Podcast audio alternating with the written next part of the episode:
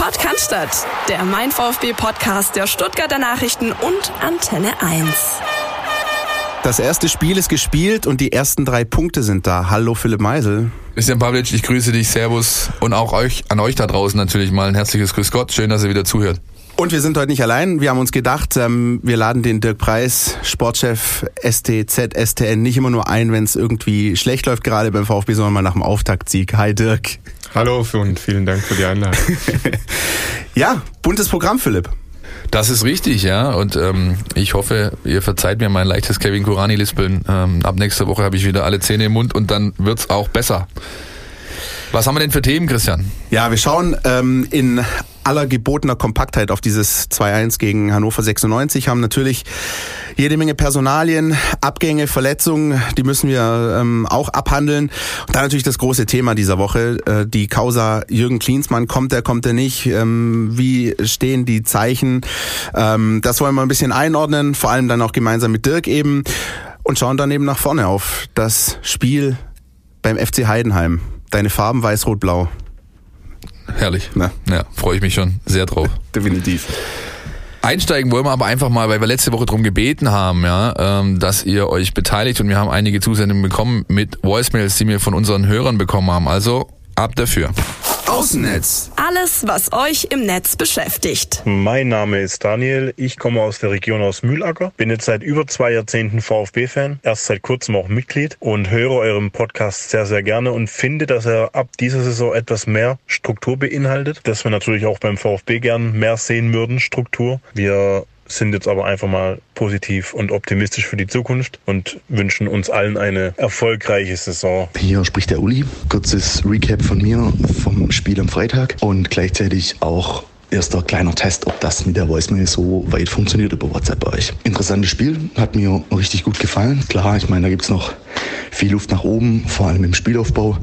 Aber man muss echt sagen, ich kann mich nicht daran erinnern, wann ich zuletzt ein VfB-Spiel gesehen habe, über das man so viel über die Takte diskutieren konnte. Das finde ich toll.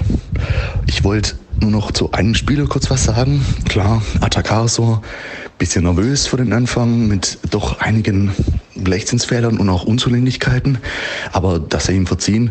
Ich bin mir, bin mir sicher, dass das noch ein ganz, ganz wichtiger Spieler wird in dieser Saison für uns. Und klar, Daniel Didavi auch, der Spielstil kommt ihm wirklich zugute. Freut mich für ihn ganz persönlich. Aber meine Frage ist, wie viel Spaß kann man eigentlich bei einer neuen Position auf dem Feld haben. Santi Akathibar, der hat ja richtig Spaß auf dieser neuen Achterposition.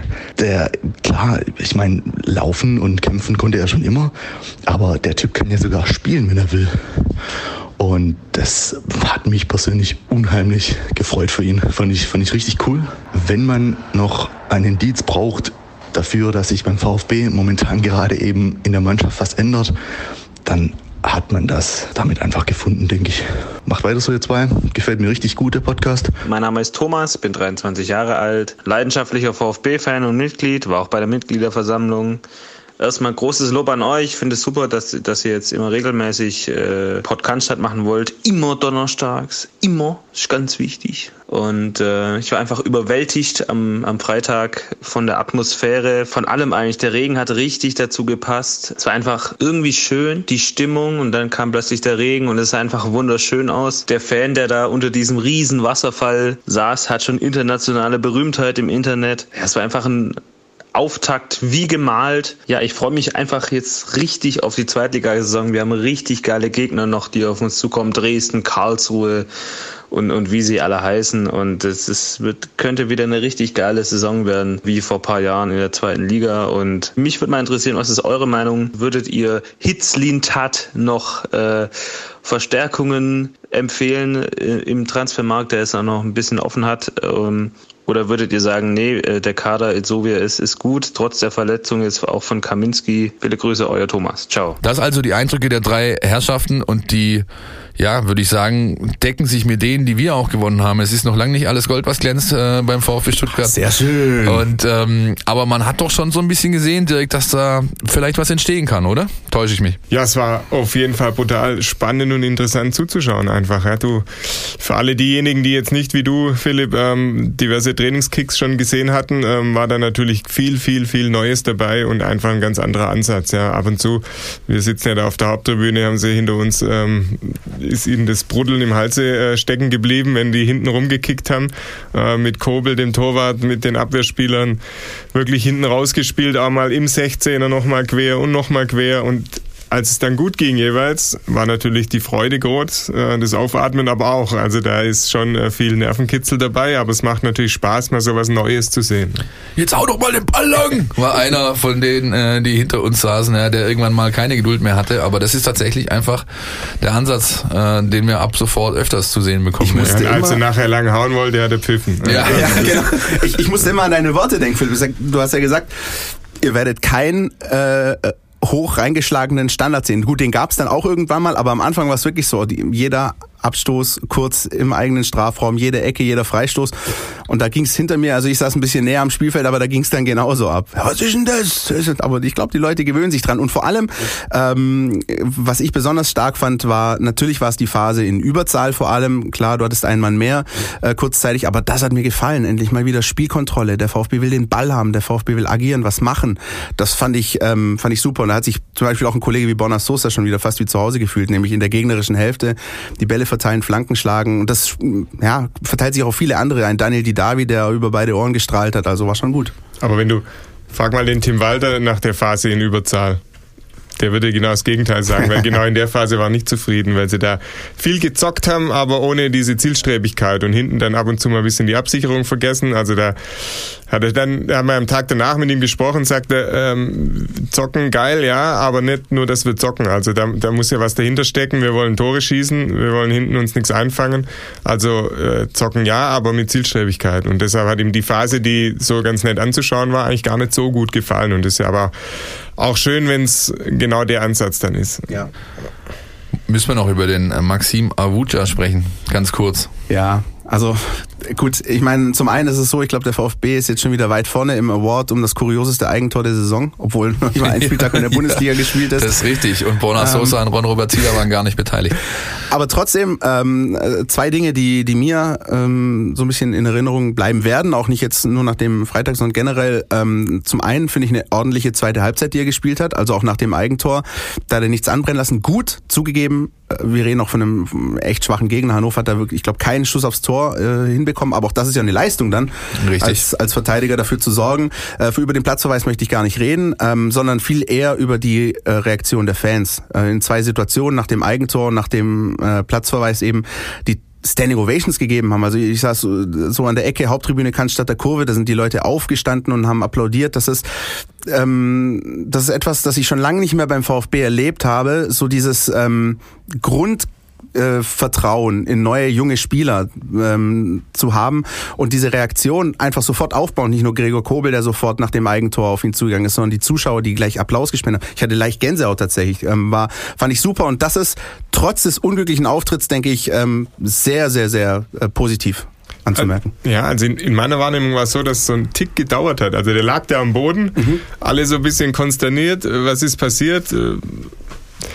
Ja, so ein bisschen Sprachlosigkeit, aber dann, wie du es angesprochen hast, kam natürlich die Reaktion von den Mitspielern, äh, die auf den Jungen zugegangen sind, die ihm hochgeholfen haben, ihn, ihn aufgebaut haben und dann auch die, die Fans, eigentlich das ganze Stadion bis auf die, ähm, bis auf die Partie da in, in Hannover, im Hannover-Block. Ähm, haben wirklich alle da dem, dem jungen Mann äh, Aufbauarbeit geleistet und auch nachher, ähm, wo glaube ich relativ schnell klar war, dass es eine ungerechtfertigte gelb-rote Karte war, ähm, ist er dann ja echt schön verabschiedet worden und ich glaube, das zusammen mit der Leistung, die er dann zumindest stabil, ähm, sei nicht überragend, aber zumindest stabil dann hinten raus gekickt hat, ähm, kann ihm das, hätte jetzt ein großer Knacks werden können, so kann es vielleicht wirklich ein, ein Start sein von einer, von einer guten Saison, einer guten Entwicklung von dem Maxim Avuca. Ja, mehr gibt's dazu von meiner Stelle auch nichts dazu zu sagen. Er ist jetzt ein Spiel gesperrt, dann darf er wieder kicken und dann äh, bin ich mal gespannt, wie der Konkurrenz Kampf auf dieser Innenverteidigerposition insgesamt aussieht, neben Kempf, der gesetzt ist. Denn, wie wir alle wissen, Kaminski hat sich äh, schwer verletzt in diesem Spiel und äh, damit würde ich gerne überleiten zu den Personalien. Timo Baumgartel ist nicht mehr Spieler des VfB Stuttgart. Ein Abgang, der sich angedeutet hat, oder, Dirk? Ja, der hat sich angedeutet. Ich glaube, da war auch der ganz große Wunsch da des Spielers, der gesagt hat, okay, U21-Nationalspieler, die EM gespielt, jetzt äh, viel Bundesliga-Erfahrung trotz den jungen Jahren, die er äh, ja noch alt ist.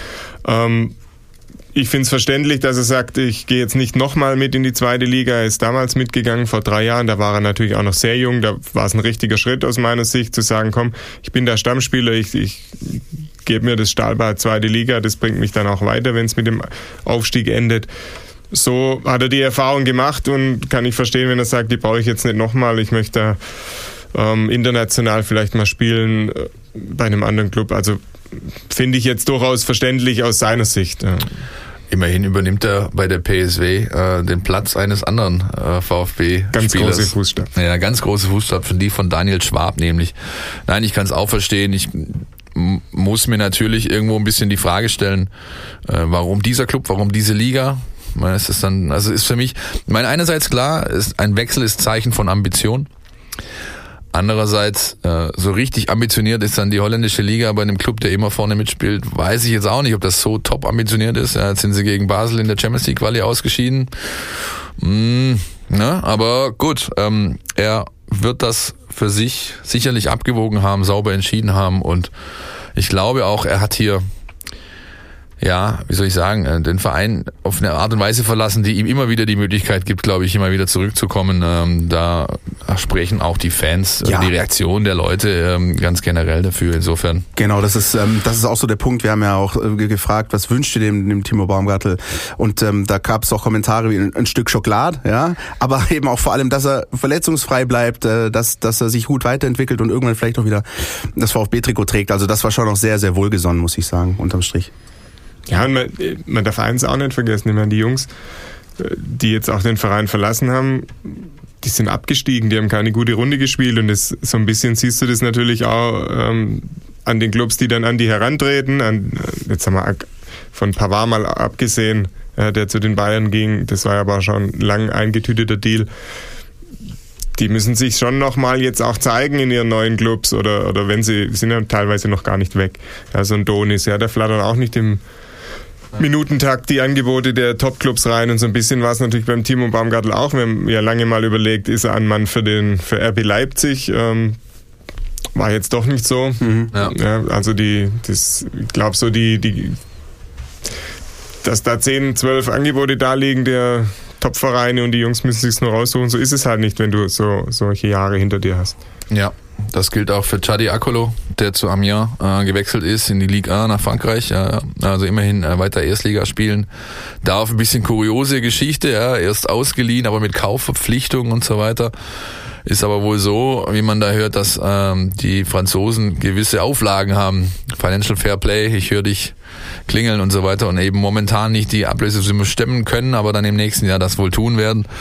Auch bei ihm gilt das Gleiche, er hat sich hier nichts zu Schulden kommen lassen. Da ist immer noch, also es ist schon ein bisschen komisch, ja, wenn du diese Geschichte von ihm oder die Vita von ihm hier nimmst, dann hängt ganz viel an zwei Bayern-Spielen mhm. irgendwie, ja? ja? Nämlich an dem, an dem ersten kurz vor der Weihnachten, als er damals den Elfmeter versemmelt. In der Nachspielzeit war es, glaube ich, schon Sven Ulreich extra eingewechselt worden und so weiter. Ja, danach fiel er in ein Loch und dann gab's dieses unfassbare 4 zu 1 in München wo er sein erstes Tor danach macht und äh, es war ja quasi der grünende Saisonabschluss, siebter Platz, alles Hooray und so weiter und irgendwie hat es dann trotzdem nicht gereicht für ihn, dass er wieder voll auf die Füße kommt und insofern ja. sucht er jetzt eben sein Glück woanders. Und es lag eben dann eben noch eine komplette Saison dazwischen, in der eigentlich keine Szene so in Erinnerung bleibt, oder? Ja. Die, die man mit ihm verbindet. Also 34 Spieltage plus zweimal Relegation.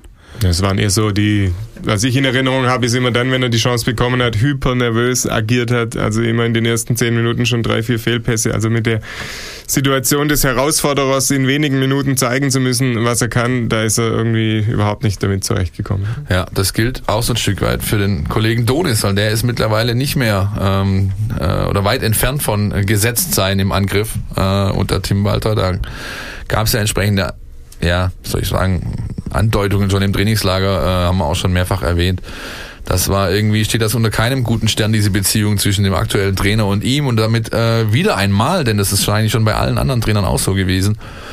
Und da ist es aber tatsächlich so, wie Dirk gerade schon angesprochen hat, da flattern jetzt nicht gerade täglich die Angebote ins Haus für den Kollegen. Ja, bin ich mal gespannt, ob sich da noch was tut, ob das dann irgendwie so ein Ende August, äh, wo wir brauchen noch schnell einen äh, ähm, Knall auf Falltransfer wird oder ob wir den Kollegen tatsächlich die ganze Saison über im Kader sehen werden. Bin ich sehr, sehr gespannt. Hängt natürlich ein bisschen auch davon ab, was der VfB jetzt ansonsten noch macht. Ja, die die Stürmerreihe ist jetzt auch dezimiert. Ähm, vor zwei Wochen hätte man da noch gesagt, alles gut. Jetzt hat sich der Sascha Kalajdzic ja so verletzt, dass er, also da muss es ja schon gut laufen, dass der in der Rückrunde überhaupt noch einen Kick macht äh, mit der Verletzung. Also der wird sehr, sehr lange fehlen. Nico Gonzalez ist gerade weg, ähm, kommt wieder, klar. Jetzt ist der Akolo verkauft.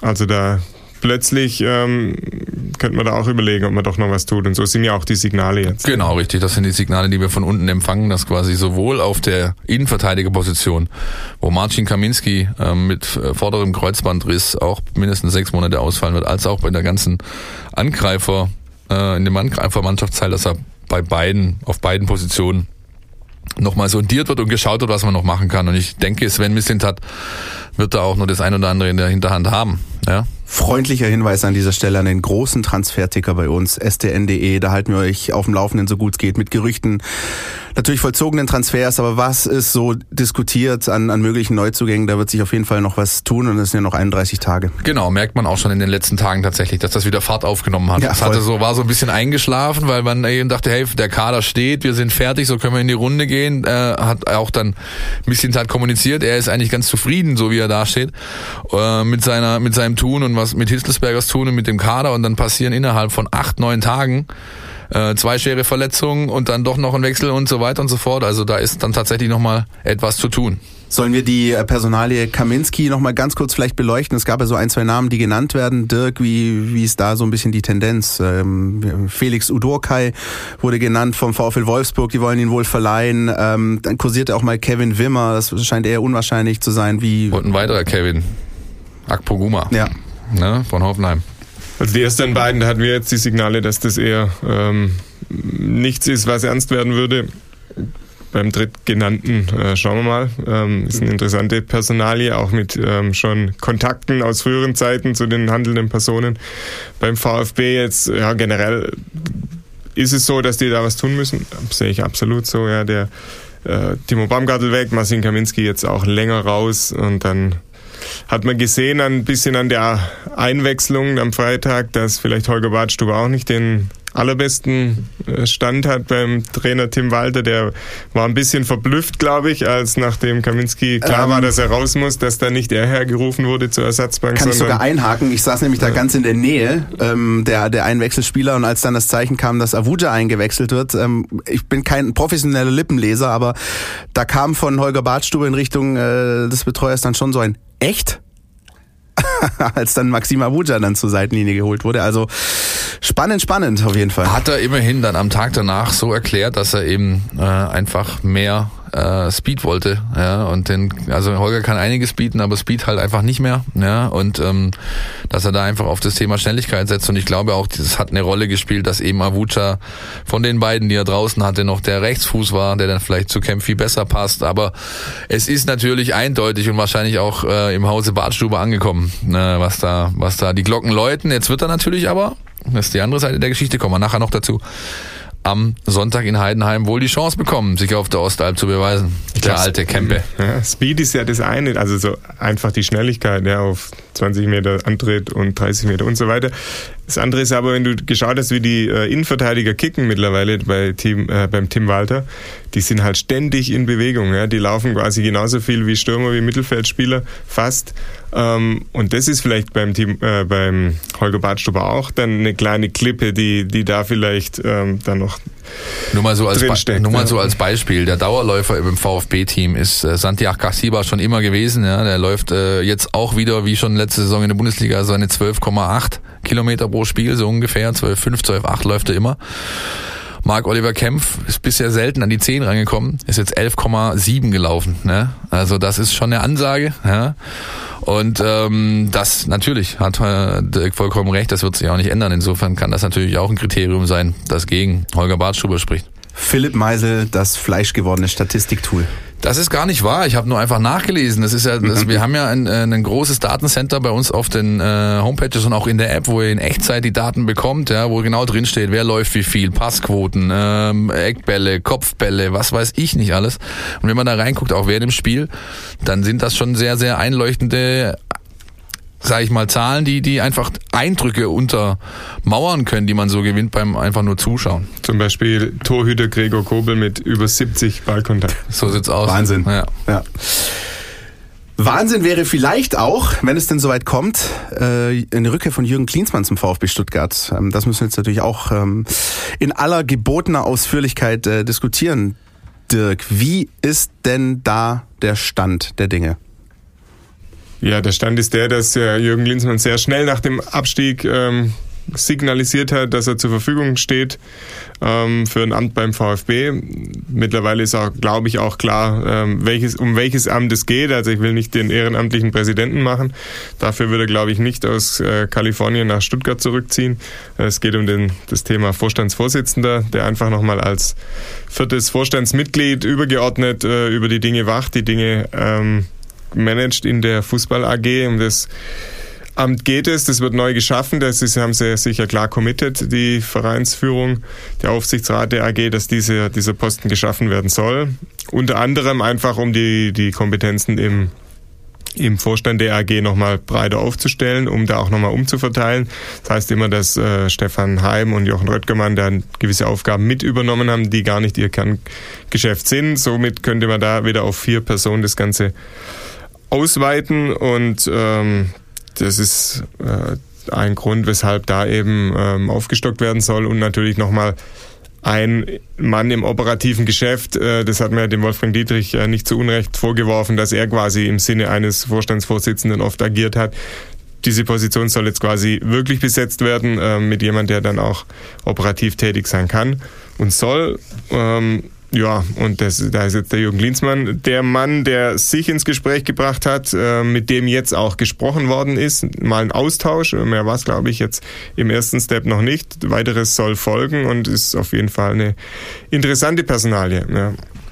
Hat natürlich eine gewisse Strahlkraft. Ja, ist ja ganz logisch. Also man kann jeden verstehen, das hat man auch schon ein paar Mal hier thematisiert oder angerissen zumindest, dass eben solche Namen wie Buchwald, wie Allgöwer, wie Klinsmann, dass die halt eine gewisse Strahlkraft haben, dass natürlich die Fans da ähm, ja, sich das gut vorstellen können und begeistert sind zum Teil. Andererseits muss man, finde ich, auch sagen, ähm, es ist ein zumindest mal so eine Thematik irgendwo zwischen Chance und Risiko. Also, also noch ist natürlich alles nicht fix, nicht fix, ist ja auch logisch, aber ähm, also es gibt viele Gründe, die für Klinsmann sprechen. Es gibt natürlich aber einige, die dagegen sprechen. Oder Dirk? Ja, es ist ja ganz klar so. Ähm, natürlich hat der Name ähm, wirklich eine Bedeutung, hat Strahlkraft, wie du es gesagt hast. Ähm, da gibt's wahrscheinlich auch wenig Diskussionen, also Thema gespaltener Verein und so. Ich glaube, da könnten sich schon viele gemeinsam hinter, hinter diesem Namen auch versammeln als, als neuer starker Mann hier im Club. Andererseits ähm, möchte ich auch dringend äh, raten, einfach auf die Fähigkeiten zu schauen, die äh, dieser Mann oder ein anderer Kandidat für diesen Posten äh, mitbringt. Und ist es genau das? Bringt er das mit, was der VfB braucht auf dieser Position?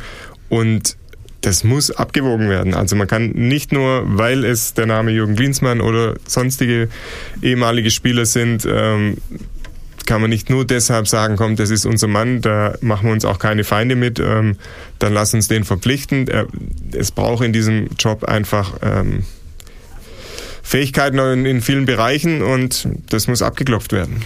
Der VfB hatte natürlich in seiner auch jüngeren Vergangenheit durchaus auch Ex-Spieler, verdiente Ex-Spieler in, in verantwortlicher Position. Das ging mal gut, mal weniger gut. Ich finde, das muss man auch davon ein bisschen ja, abseitig hat, betrachten. Andererseits hatte er auch in genau dieser Position äh, die letzten Jahre über eigentlich immer so einen Wirtschaftskapitän. Ja, oder einen ehemaligen Wirtschaftskapitän und was bei rauskam, hat man dann auch gesehen. Also insofern, auch da ist wieder Chance und Risiko gegeben irgendwie. Ja. Und, und dazu auch noch eben der Ruf, davon hatten wir es auch schon in den letzten Wochen, nach Sportkompetenz, also eben auch noch jemanden, der es weiß, wie es ist, auf dem Platz zu stehen und die Bälle zu versenken ähm, und das alles so ein bisschen in Einklang zu bringen. Ja. Jetzt wollen wir erst mal hören, glaube ich, was äh, unser Kollege Heiko Hinrichsen dazu zu sagen hat. Auf jeden Fall. Querpass. Der Kommentar aus unserer Redaktion. Diese Nachricht hat die VfB-Fans natürlich elektrisiert. Jürgen Klinsmann kann sich vorstellen, beim VfB als Vorstandsvorsitzender einzusteigen. Da hat der VfB, so kann man sich zunächst denken, ja einen dicken Fisch an der Angel. Klinsmann von 1984 bis 86 hat er 156 Bundesligaspiele absolviert für den VfB, 79 Tore geschossen. Er war Weltmeister, er war Europameister, Englands Fußballer des Jahres. Er war US-Nationalcoach. So einen dicken Fisch kann sich doch ein Zweitliga-Neuling, ein Erstliga-Absteiger nicht entgehen lassen, werden sich viele im ersten Moment denken. Aber vielleicht ist es ein wenig zu kurz gesprungen, denn man sollte die Vorteile, die Chancen, mit Klinsmann in die Zukunft zu gehen, gegen die Risiken abwägen. Schauen wir zuerst einmal auf die Chancen.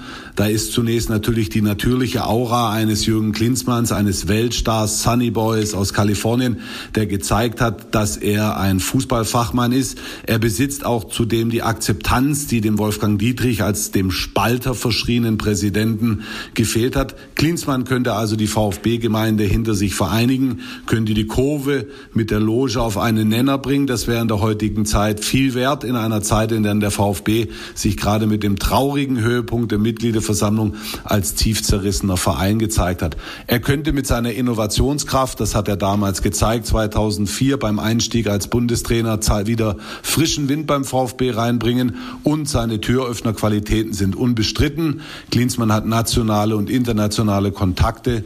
Dies könnte dem VfB helfen, da doch die, der Einstieg des zweiten Investors nach dem Aus für Wolfgang Dietrich unklarer denn je ist. Doch es gibt auch Bedenken in und um den Verein, ob Klinsmann der richtige Mann und vor allen Dingen der richtige Mann zum richtigen Zeitpunkt ist.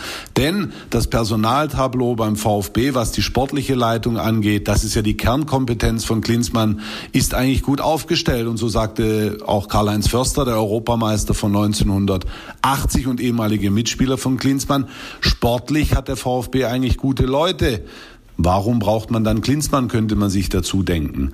Dazu kommt die Personalie Thomas Hitzelsberger. Der Mann hat in der Vormitgliederversammlung Applaus bekommen, ehe er überhaupt ein Wort gesagt hat. Er ist der große Hoffnungsträger des VfB. Die Frage ist, wie sollen Klinsmann und Hitzelsberger zusammenarbeiten? Würde Klinsmann den Hitzelsberger nicht erdrücken mit seiner Allmacht, mit seinem durchaus streitbaren Geist? Dazu kommt, dass Klinsmann lange raus ist aus dem Geschäft. 2009 im April musste er gehen, nachdem er mit den Bayern nicht nicht einen einzigen Tag Spitzenreiter in der Fußball-Bundesliga gewesen ist. Er hat kaum Erfahrung auf Clubebene bis auf dieses Bayern-Engagement als Funktionär, als Spieler natürlich schon. Es stehen unter dem Strich also auch ein paar Fragezeichen hinter der möglichen hinter dem möglichen Engagement Klinsmanns beim VfB. Die Führung ist also gefragt. Es wird deswegen ja noch mehrere Gespräche geben. Das Fazit ist das, man höre sich an, man prüfe sich gründlich, denn allein Heldenverehrung kann es nicht sein, die Jürgen Klinsmann dann ins Amt spielen wird. Es bleibt also spannend. Okay, ich glaube, Heiko Hinrichsen hat nochmal ganz gut wiedergegeben, auch äh, was wir schon die letzten äh, paar Minuten hier versucht. Es ist natürlich echt, also ja, man muss so abwägen. Ja? Also es ähm, ist tatsächlich ähm, kein Grund für das allzu große Hurra. Ich bin auch sehr gespannt, denn du hast halt jetzt einfach mit Hitzelsberger, Missintat, zwei sportliche Entscheider, die es gut machen. Wenn du jetzt noch einen drüber setzt, wie verstehen die sich? Was ist da für eine Chemistry? Ja, man, ähm, ich meine, die kennen sich tatsächlich aus der Zeit 2006. Da war Hitzelsberger im Kader als Spieler, als Klinsmann da den DFB auf links gedreht hat oder zumindest die, die erste Mannschaft und das ganze Umfeld. Aber ist es eine positive Erinnerung für beide? Ist es eine schlechte? Ähm, ja, bleibt einfach abzuwarten. Vielleicht, um das Ganze kurz abzurunden, nochmal ganz kurz äh, die satzungstechnischen äh, Gegebenheiten in der Geschichte. Dirk, der Vorstandsvorsitzende wird benannt. Also der wird, da findet ja keine Wahl in der Form dann Nein, statt. da gibt's keine Wahl. Der wird äh, bestellt vom Aufsichtsrat der VfB AG. Ja, in, in dem Sinne ähm, ist auch das, das Gremium, das sich mit der Personalie jetzt und mit den Gesprächen ähm, da beschäftigt. Und der die, Präsidia Präsidialrat. richtig? War das, dass ich, dass ich mit ihm getroffen Die habe? haben sich jetzt getroffen, ist nochmal so eine schnelle Eingreiftruppe innerhalb des Aufsichtsrats, aber bestehend aus Aufsichtsratsmitgliedern. Nicht zu verwechseln auch mit der, weil das, da geht gerade schon immer wieder viel durcheinander, ja, die Präsidentensuche, die läuft ja auch parallel. Da ist im Moment der Vereinsbeirat äh, das entscheidende Gremium. Die haben das Vorschlagsrecht der oder des Kandidaten. Die haben sich ähm, bisher immer so geäußert, dass sie versuchen wollen, äh, zwei Kandidaten aufzustellen, die dann an der Mitgliederversammlung am 15. Dezember gewählt werden können. Diese, dieses Thema zwei Kandidaten gilt nicht für das Thema Vorstandsvorsitzender, weil da beschäftigt sich der Aufsichtsrat womöglich mit mehreren Kandidaten, benennt dann aber aus seinem, also benennt dann einen, ohne dass es da eine Wahl gibt. Und wem das alles zu kompliziert gewesen sein sollte, es gibt eine Zusammenfassung über die Strukturen des VfB Stuttgart, auch mit einer Grafik, schön aufbereitet, äh, stn.de, unsere App auch ähm, zusammengestellt vom Kollegen Dirk Preis. Ich weiß gar nicht, wer das ist. Ja, ich habe den Namen schon mal gehört, aber ja. Ich, Irgend so ein ahnungslos. ähm, U-Teams. U-Teams, genau. Bevor wir zum ähm, anstehenden Spiel kommen gegen Heidenheim, nochmal ganz kurz äh, unser mittlerweile ähm, Regelausflug zu den U-Teams. Ähm, ich kann es relativ schnell abhandeln. Ich habe am Dienstagnachmittag beim ersten öffentlichen Training äh, auf dem Parkplatz noch kurz den Lee Eckloff und Per Lockel getroffen. Die kamen da mit solchen Augenringen, ja, bis äh, kurz über Oberlippe ähm, aus dem, vom Flughafen gerade, waren also zurück aus Los Angeles, wo sie den International Silver Lake Cup gespielt haben mit ihren Kollegen und dem Trainerteam Willig und Teufel. Da haben sie den zweiten Platz gemacht, haben im letzten Spiel gegen Club Tijuana 2 zu 0 geführt, zwei Tore von Eckloff, von Lee, ähm, haben dann aber noch 2-2 kassiert, weswegen sie im abschließenden äh, Tableau hinter Hertha BSC eben notiert waren, aber dafür alle Überseemannschaften klar hinter sich gelassen haben. Ähm, die werden jetzt erstmal ausschlafen, glaube ich, und äh, ein, zwei Tage durchschnaufen nach dieser Reise und dann am Montag, glaube ich, äh, spätestens am Dienstag nächste Woche in die finale Vorbereitungsphase einsteigen. Am 10. August, habe ich ja schon letzte Woche gesagt. 13 Uhr, TSG Hoffenheim, Heimspiel, Schlienstadion, hingehen, Punkt. Ähm, der VfB 2 hat sein Pflichtspielstart gut absolviert gegen den SV Ochsenhausen. Sicherlich kein Gegner auf Augenhöhe. 9 zu 1 gab's da im WV-Pokal. Also es war ein richtiges Schlachtfest und dabei hat Paco was nicht mal seinen ersten Anzug äh, da auflaufen lassen, sondern es war eher so ein, eine Truppe, ähm, ähm, ja, ich will nicht sagen BL, war aber so eine Mischung. Äh, nicht mitgewirkt hat Oliver Wehling. Das ist ähm, letzte Saison eigentlich der auffälligste Mittelfeldspieler gewesen. Guter Freistoßschütze, technisch extrem stark, äh, schöne Tore gemacht. Der hat deswegen nicht mitgewirkt, weil er zum ersten FSV Mainz 05 wechseln wird in die zweite Mannschaft dort. Ähm, da sind letzte Details zu klären. Während wir hier sprechen, kann das wahrscheinlich schon final sein. Da verlieren sie also einen Mann. Und ähm, ja, wird spannend zu sehen sein, wer ihn ersetzt. Sie haben gute Neuzugänge eigentlich dazugeholt. Sie haben jetzt mit ähm, äh, einem Gegner irgendwo im Schwarzwald, glaube ich, oder so. Nee, der, am Samstag entscheidet sich, wer der nächste WEV-Pokalgegner ist. Und am äh, Sonntag, am 4. August, gibt's ebenfalls im Schliens um 14 Uhr den Auftakt in die Oberligasaison. Äh, Baden-Württemberg, der Gegner ist der FC Nöttingen. Das lässt sich eigentlich dazu sagen erstmal. Und die U17, ja, ist gerade schwierig. Die sind mitten in der Vorbereitung. Ähm, Habe ich noch nicht viel gesehen, auch noch mit wenigen Leuten gesprochen. Sie haben jedenfalls Davino Knappe wieder. Der ist nämlich mit den U19-Spielern in USA gewesen und ist so ein bisschen der, ja, der Player to watch. Ja, das ist jemand, der so auf der Schwelle steht, der eigentlich schon äh, U19 spielen könnte, vom Jahrgang her noch U17 ist. Wird spannend zu sehen sein, ob er sich zum Spieler aufschwingt, der diese Mannschaft so ein bisschen führen und leiten kann in der kommenden Saison. Was ich da kurz, weil wir über die U's äh, sprechen, ich habe ja, ich weiß noch, wir letzte Woche da schon mal drüber gesprochen haben, ich habe ja mit dem Nico Willig gesprochen, kürzlich mal ein, ein größeres Interview gemacht. Richtig, ja. Natürlich ging es da viel um die, über die Endphase dieser Abstiegssaison, wo die Profimannschaft betreut hat und äh, die Relegation da bestritten hat, aber was ich echt wirklich positiv da in Erinnerung habe aus diesem Gespräch, mit welcher Lust oder welche Lust er da vermittelt hat, jetzt einfach wieder die, die A-Union zu betreuen, da diese Entwicklungsarbeit zu machen, die ja brutal wertvoll ist für den Verein. Nicht zu denken, komm, jetzt war ich mal kurz auf der Bundesliga-Bühne, jetzt, ähm, wo ist die Ausfahrt, dass ich hier schnell wegkomme, zweite Liga, erste Liga, ähm, sondern wirklich sich wieder mit vollem Elan da in die Nachwuchsarbeit gestürzt hat. Das hat mir einfach gut gefallen, das nur ja, an der Stelle. Das ist richtig, ja. Das ist tatsächlich aber auch was, was wir schon eigentlich ähm, im Endspurt so ein bisschen äh, der letzten Saison war das, war, klang das schon durch. Wenn man mit Hittelsberger beispielsweise gesprochen hat, der gesagt, ich will diesen Mann auf keinen Fall verlieren, der muss hier bleiben in unserer Nachwuchsarbeit. Wir, wir strukturieren hier neu, wir bauen neu auf und da ist er ein ganz, ganz wichtiger Baustein. Und das hat man auch wirklich rauslesen können aus dem Interview, das du geführt hast. Insofern können wir äh, anstelle des VfB Stuttgart kann man, glaube ich, sehr, sehr glücklich sein, äh, Nico Willig ähm, weiterhin hier im, im Staff behalten zu können.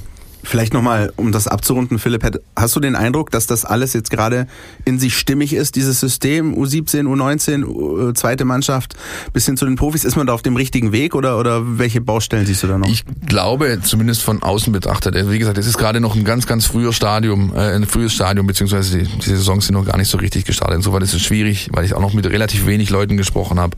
Es wird die nächsten Wochen äh, intensiviert werden. Aber, und das ist das, was man raushört, wenn man so ein bisschen äh, in die Szene reinhört, ist eben das, Tim, äh, Tim Walter ist ein Jugendtrainer. Ähm, er kommt aus diesem Umfeld, er ist hier groß geworden, er hat jetzt quasi seine zweite Station im Erwachsenenfußball, wenn man so möchte. Bayern 2 lasse ich da mal außen vor. Er kennt also sehr, sehr gut die Bedürfnisse der handelnden Personen, der, der Coaches, die da arbeiten und er weiß ganz, ganz genau, wie man eben Schnittstellen ähm, ja, sag ich mal, mit Leben füllt, die es da geben muss, wenn man als VfB Stuttgart weiterhin seinem ausgegebenen Credo folgen möchte. Wir wollen, dass unsere Nachwuchsarbeit wieder eine größere Bedeutung erfährt, dass hier mehr Austausch da ist. Dann ist, glaube ich, das ganz, ganz gut für alle Beteiligten, wenn mit Tim Walter da oben einer ist, der das aus eigener Erfahrung einfach gut kennt, weil das die letzten 15 Jahre quasi nichts anderes gemacht hat. Ne? Ich glaube, personell sieht es alles gut aus. Auch diese verbindliche, also diese Verbindungen jetzt zwischen Profis und der Jugendabteilung. Was aber, glaube ich, echt wichtig ist, dass die zweite Mannschaft ähm, auf Sicht wieder diese Oberliga verlässt. Weil ich glaube, das hat man auf Dauer kannst du dann, wenn du wirklich Top-Talente ausbildest, kannst du viel reden und denen erklären, dass auch die Oberliga ein, ein toller Entwicklungsschritt ist. Ähm, da ist natürlich bei vielen ähm, angehenden Profis, so ist ja dann auch deren Selbstverständnis, äh, die Lust, denke ich, überschaubar, dann ein oder zwei Jahre in der Oberliga zu kicken. Da sollte dann der Blick schon auf jeden Fall wieder Richtung äh, vierte Liga. Siehe Leon Dayaku, haben wir behandelt, die letzten äh, Ausgaben, sie jetzt Olli Wehling. Ähm, ich habe es ja schon angedeutet in der letzten Folge, glaube ich, dass da mit Sicherheit vielleicht noch der ein oder andere sich überlegt, ob er das wirklich will. Wehling war, kam vom KSC aus der Jugendarbeit und war auf Anhieb einer der besten Mittelfeldspieler in der Regionalliga. Dass er jetzt natürlich keinen Bock hat, nach Freiberg, Oberachern, links und sonst wohin zu fahren, verständlich. Insofern halten wir da weiter ein Auge drauf. Ich glaube, das ist echt eine ganz coole Rubrik, dass wir da immer ein bisschen auch so ein bisschen abseits dieser Profiabteilung da ein bisschen immer äh, ein Auge drauf haben. Ein wachsames Auge, Herr Meisel. Und jetzt fahren wir nach Heidenheim. Oh ja, großartig. Wer hat den Dienst? Also ich nicht. Ich schaue mir das gepflegt äh, aus der, von der Couch aus an. Dirk? Ich sitze in der Redaktion ah. und werde äh, mit den Kollegen vor Ort Kontakt halten. Und äh, meine Wenigkeit veranstaltet, ich meine mit den Kollegen Hinrichsen und Ubina eine äh, Kaffeefahrt äh, hoch auf die Ostalb. Ist das Ostalb noch? Das oder ist, ist das? Ostalb, ja, ne? wenn ich das ja. richtig weiß, ja. Zugig, kalt. Ja. Und ähm, mit dem ein oder anderen garstigen Einwohner. Und da wird mit Sicherheit auch der ein oder andere im Stadion zu finden sein. Ich glaube, atmosphärisch wird das ein erstes Highlight in dieser Saison nach dem Hannover-Spiel, was ja eigentlich auch schon ein Highlight war, atmosphärisch gesehen. Also ich freue mich schon sehr auf das Spiel. Ähm, ich fand auch die beiden äh, Spiele gegen Heidenheim damals in der zweiten Liga, auch wenn das eine dann eine bittere Heimniederlage war, aber die hatten was, beide Spiele. Man denkt an dieses letzte Spiel in Heidenheim, Tor des Monats, Jossi Brekalo und solche Geschichten. Ich glaube, da wird schon einiges geboten sein und ich glaube, das ist ähm, ohne Hannover 96 zu nahe zu treten, aber das ist jetzt ein erster richtiger, richtiger Härtetest, denn wer sieht, wie gefestigt äh, der erste FC Heidenheim ist, der weiß, dass man sich da warm anziehen kann, glaube ich, da oben. Also weil du vorhin gesagt hast, schwacher Gegner bei Hannover 96. Ich glaube, es gibt nominell nicht viele Gegner, die besser besetzt sind als Hannover 96. Was die dann draus machen, ist immer noch mal das andere. Ähm, aber das war schon der Gegner, wenn du auch die Aufstellung da angeschaut hast, mit sehr viel Bundesliga-Erfahrung auf dem Platz. Also zu sagen, da war gleich mal ein schwacher Gegner und deshalb ging es so gut, das, da wäre ich nochmal vorsichtig, nochmal nur kurz in dem Rückblick. Ich glaube, dass Heidenheim einfach eine andere Mannschaft ist. Die werden es vielleicht versuchen, dem VfB einfach noch schwieriger zu machen, werden noch ekliger sein, werden noch äh, widerstandsfähiger sein in, in vielen Dingen, in Zweikämpfen und noch, noch eine krassere Umschaltmannschaft, als äh, das Lonka-Mannschaften sind. Das heißt, die stehen hinten drin massiert, schalten schnell um, fahren Konter. Da wird das sag ich mal, Waltersche, äh, der Waltersche Ansatz, Spielansatz nochmal auf eine gewaltige Probe gestellt, zumal sie auch den einen oder anderen Spieler haben, der immer in der Lage ist, ein Spiel zu entscheiden. Marc Schnatterer Beispiel, ja, ist so einer. Denn äh, Robert Glatzel haben sie nicht mehr. Äh, der war ja auch lange beim VfB im Gespräch, hat jetzt gestern das Medical gemacht bei Cardiff City, wechselt für kolportierte 6 Millionen Euro in die Championship, also in die zweite Liga nach England. Aber dennoch ist das eine Mannschaft, das haben sie auch bewiesen jetzt mit ihrem Saisonauftakt, dem 3 zu 1 Sieg, die immer in der Lage ist, auch den großen Arrivierten so richtig weh zu tun. Insofern wird das sportlich gesehen hochspannend. Zumal es ja auch tabellarisch, auch wenn die noch nichts aussagt, die Tabelle, Spitzenspiel ist Erster gegen Vierter oder Erster gegen Fünfter. Heidenheim ist tatsächlich Tabellenführer. Ja? Ja, haben 3-1 gewonnen beim VfL Osnabrück. Da musst du auch erstmal gewinnen. Ja, ist ein Aufsteiger, aber sicher auch alles andere als angenehm äh, zum Auftakt. Und jetzt mal Hand aufs Herz. Wie oft habt ihr in den letzten beiden Jahren, äh, in den letzten vergangenen Jahren so ein bisschen gedacht, so, hm, komm, äh, Frank Schmidt oder Marc Schnatterer, wären die nicht auch was für ein VfB oder so? Ich weiß nicht, so vor drei, vier, fünf Jahren haben sich schon die, die Fans auch mal gefragt. Ne? Aber die bleiben treu da bei ihrem Verein und ziehen ihr Ding durch. Das finde ich schon auch bemerkenswert.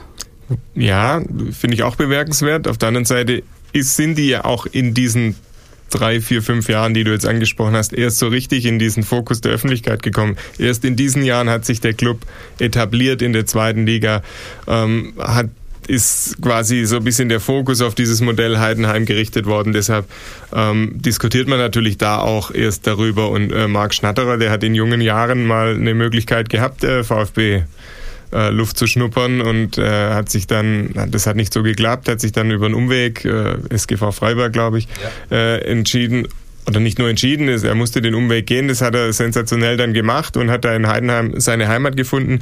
Jetzt ist er halt eben auch in, sagen wir mal, gesetzterem Fußballalter, dass du jetzt so eine absolute Identifikationsfigur aus von einem anderen Club holst und der füllt dann die Rolle genau bei dir auch aus. Ich glaube, das ist einfach schwierig. Ja. ja. und ich glaube auch, dass bei beiden, wir haben ja letzte Woche das auch schon mal angerissen, weil ich sie ja als Mitfavorit genannt habe, auch für äh, zumindest die Top 5 in, in dieser Saison, ist halt auch bei beiden wirklich die Frage, funktionieren die außerhalb dieses Biotops? Genau, genau. Ja, äh, Frank Schmidt hatte auch ja schon mal Avancen bekommen hier vom, vom Neckar, ja, von, um von der Brenz an den Neckar zu wechseln und er hat da eben auch Nein gesagt, weil er eben ganz genau weiß, was er da oben hat. Der hat da oben gekickt, der wohnt irgendwie Wurfweite vom Stadion weg, der trainiert da seit 14, 15 Jahren.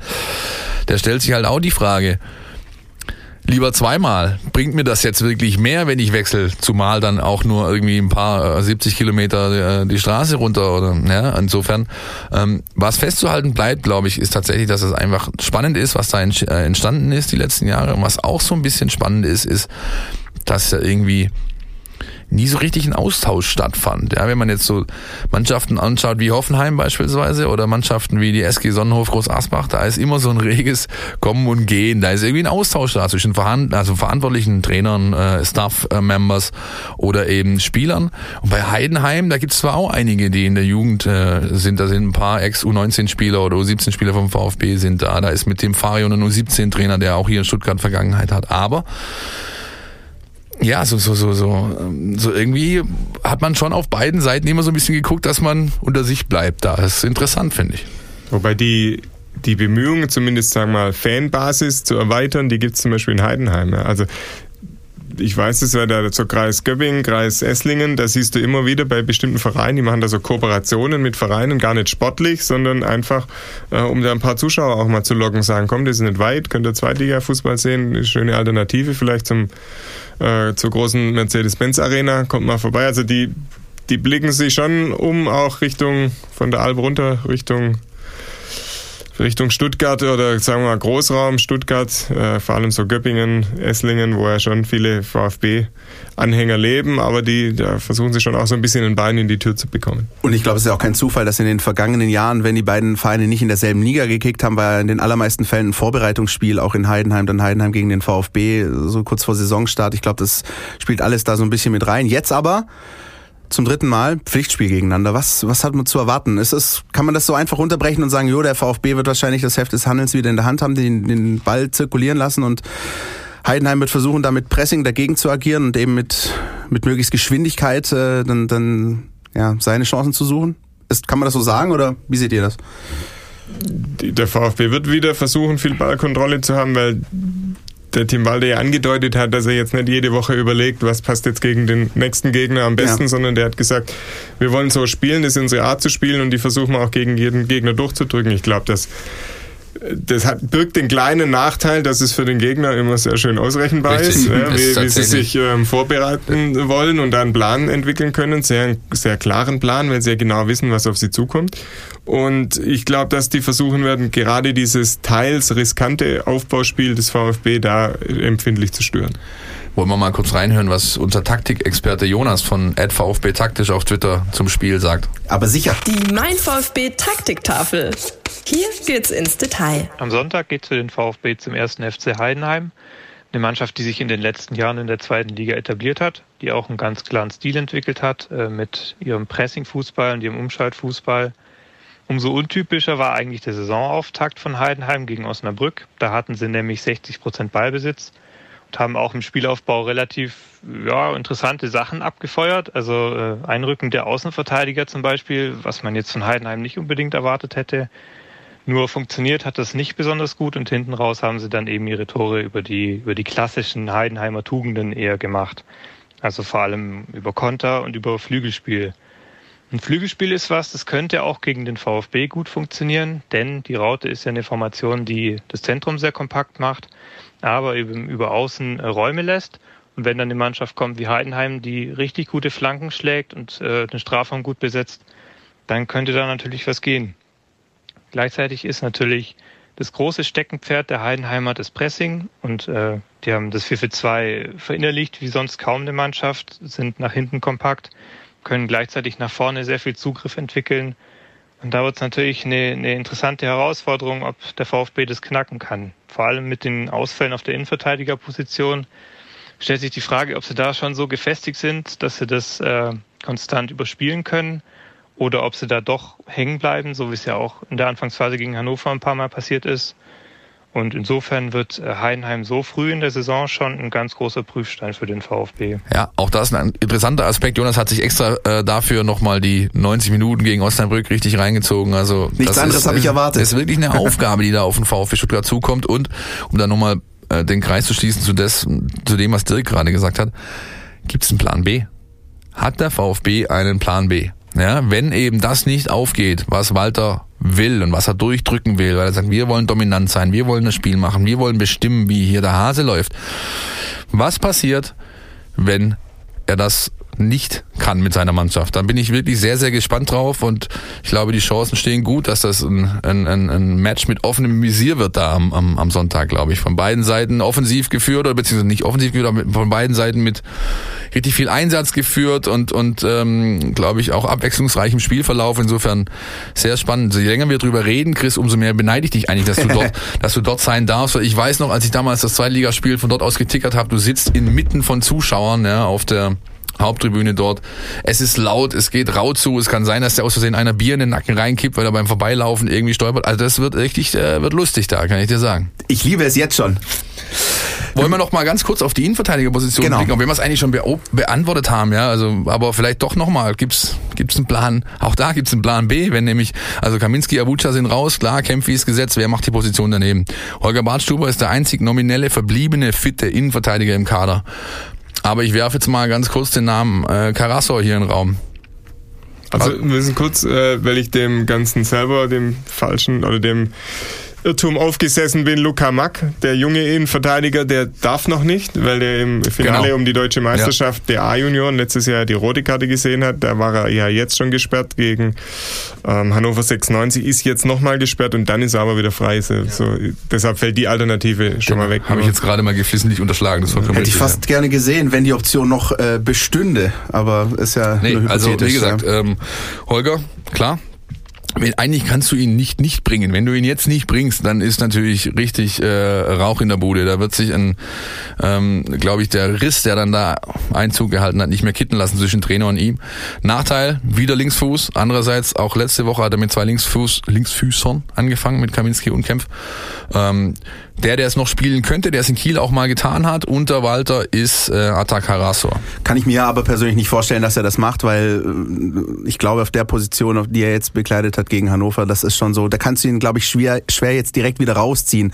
Auch wenn er so ein sogenannter, wie du letzte Woche gesagt hast, polyvalenter Spieler ist. Ich, Ja, er hat ihn dann, er hat ihn nach dem Avucha, also das waren nur die letzten fünf Minuten, aber Ja. nach dem Avucha Platzverweis hat er dann auch hinten reingestellt und ich gehe aber ähnlich auch davon aus, dass Bartschuber spielen wird. Und sollte der dann im Spielverlauf nicht mehr können oder nicht mehr dürfen, aufgrund einer Karte beispielsweise, dann kann ich mir wiederum vorstellen, dass er einen Atta nach hinten zieht. Aber anfangen, ja, wird er, glaube ich, mit Holger Bartschuber. Dirk? Ja, ich, ich sehe es ähnlich. Also ich glaube, dass äh, Atakan Karaso eine sehr, sehr wichtige Rolle in, in Walters System eben in dem Mittelfeld, also in, auf der Mittelfeldposition äh, nimmt. Man hat es auch gesehen am letzten Freitag. Ja. Der, der übernimmt Kommando oder der gibt Kommandos, der übernimmt Verantwortung. Also der, der spielt nicht nur, der steuert, der quasi nicht nur das Spiel mit Ball, sondern und gegen den Ball, sondern auch die Mitspieler ein Stück weit. Also der übernimmt da schon eine, schon jetzt, obwohl er Neuzugang ist aus der zweiten Liga, also aus dem bisherigen Zweitligaverein auch gekommen ist, übernimmt er da schon sehr, sehr viel Verantwortung und die kennen sich ähm, Trainer und äh, Spieler.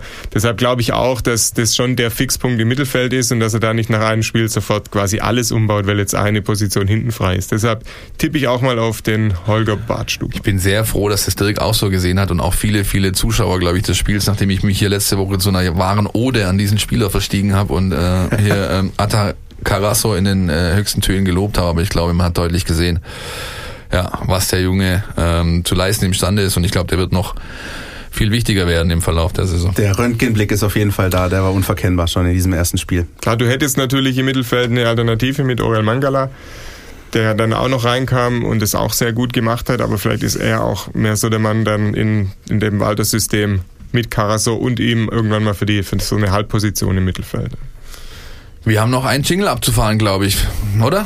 In dieser Sendung. Ist das so? Die Mein VfB Fangfrage. Hier gibt's was zu gewinnen. Ja, es gibt wieder was zu gewinnen bei uns. In Koproduktion mit Krombacher, dem Exklusivpartner des VfB, gibt es VIP-Tickets für das Heimspiel des VfB Stuttgart gegen den FC St. Pauli am 17. August.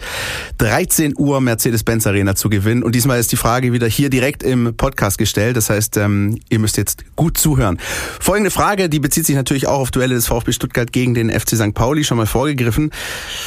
Welcher VfB-Stürmer schoss sein einziges Bundesligator für den VfB gegen den FC St. Pauli? Das Ehemaliger oder aktiver? Ehemaliger. Also es ist kein es ist so äh, aktiv.